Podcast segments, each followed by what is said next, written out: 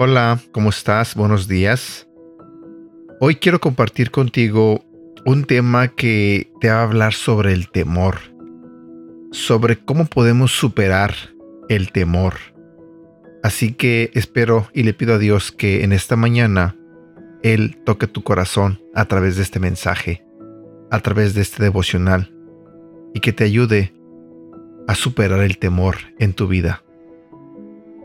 Muchas personas piensan que lo opuesto al miedo es la esperanza, el valor o la fuerza. Pero la verdad es que lo opuesto al temor es la fe. Y cuando el miedo nos paraliza, no solo mengua nuestra paz, sino también debilita el fundamento de dicha paz, el cual es nuestra fe.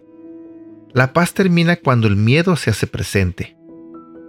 La mayor parte de ese temor está cimentado en la duda sobre si Dios está presente si es nuestra justicia, nuestra ayuda, o si es capaz de lidiar con las crisis que nos rodea. La fe dice, si Dios está aquí, si Dios proveerá, si Dios es capaz de lidiar con todo. Mucho del temor también está cimentado en amenazas, bien sea palabras o comportamientos amenazantes. La fe dice, no permitiré que las amenazas me intimiden. Me conduciré en sabiduría, no en temor. Sé que Dios me protegerá de la amenaza para que nunca llegue a suceder. Y si llegara a suceder, tengo la certeza de que Dios me ayudará a lidiar con cualquier situación que se me presente. Cuando Saúl, el rey de Israel, se dio cuenta de que Dios había apartado de él su mano de unción y bendición debido a su arrogancia y desobediencia, y en su lugar la había puesto sobre un jovencito llamado David, se enfureció. Entonces organizó una búsqueda para encontrar a David y matarlo, y así deshacerse de esa amenaza. Esta historia la puedes leer en el libro de 1 de Samuel en el capítulo 19. Por otro lado, David se sentía amenazado por el ejército de Saúl y en muchas ocasiones tuvo temor por su vida.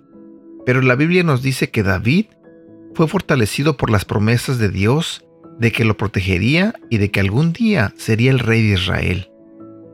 En nuestro mundo actual, con frecuencia leemos acerca de personas que, a pesar de cualquier enfermedad, accidente u otros peligros, avanzan hacia resultados inciertos, a veces de rechazo, derrota y sí, a veces de victoria.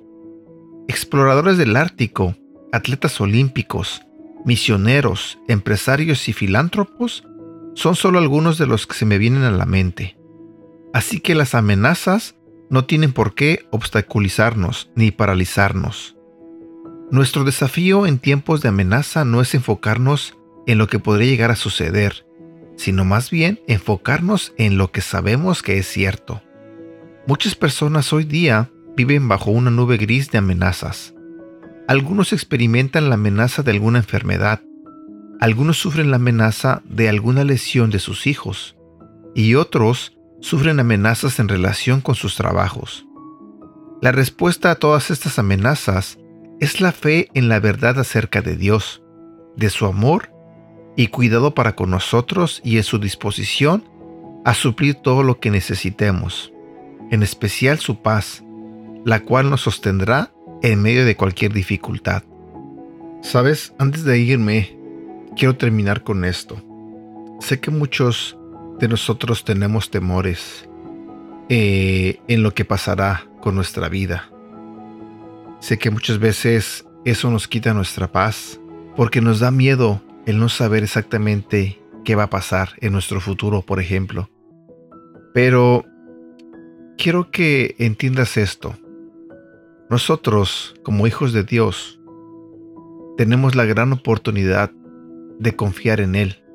Tenemos ese gran privilegio de que esas preocupaciones o esos miedos, esos temores, Dios puede reemplazarlos con bendiciones.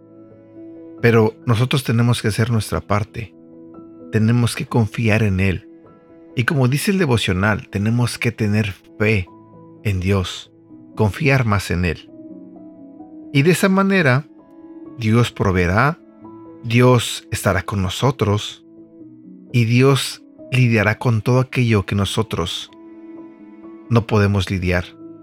Lidiará con todo aquello a lo que nosotros le tenemos miedo. Así que te invito a que confíes un poco más en Dios, a que tengas fe en Él. Deposita tu vida en Él. Confía completamente en que Él te va a cuidar, Él va a proveer, Él te va a bendecir, Él te va a amar. Y bueno, eso quería compartir contigo en este día. Espero que tengas un bonito día. Te mando un fuerte abrazo y te deseo que tengas un feliz fin de semana también. Cuídate mucho, ¿sale? Hasta pronto.